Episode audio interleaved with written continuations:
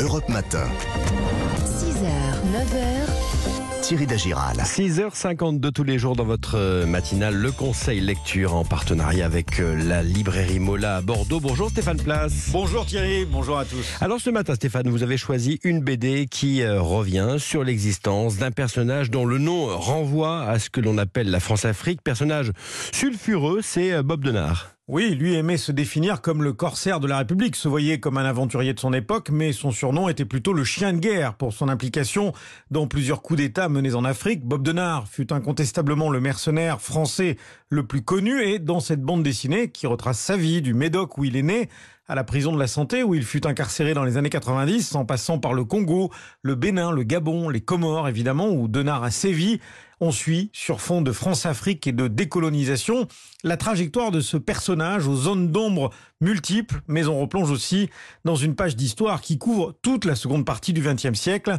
Pierre Coutel, libraire chez Mola. C'est 50 ans de vie politique euh, française dans un rapport très ambivalent et que raconte très bien cet album, autour à la fois de quelqu'un qui manifestement au début est quand même plus ou moins mandaté euh, par la partie secrète de l'État, mais par l'État quand même, et qui, au fur et à mesure, va se griser de pouvoir et va se dire, mais en fait, puisqu'on a besoin de moi et que je suis indispensable, pourquoi est-ce que je ne serais pas moi-même finalement une sorte de chef d'État? Et c'est vraiment à la fois l'histoire de cette dérive d'un individu, mais qui est aussi celle d'une époque, et aussi en même temps la fin d'une époque, c'est-à-dire celle où vraiment les barbouzeries sont plus vraiment possibles, donc il faut se réinventer autrement. Et l'on doit euh, cet album très réussi au scénariste Olivier Jouvray et à la dessinatrice Lila Cognier. Bon, au départ, ça m'a fait un peu flipper de dessiner des armes et des, des mercenaires. hein. Et vu que je savais que je pouvais être très libre sur la figuration, ça m'a permis d'expérimenter plein de choses. Donc au Maroc, au Congo, Katanga, Indochine au départ aussi.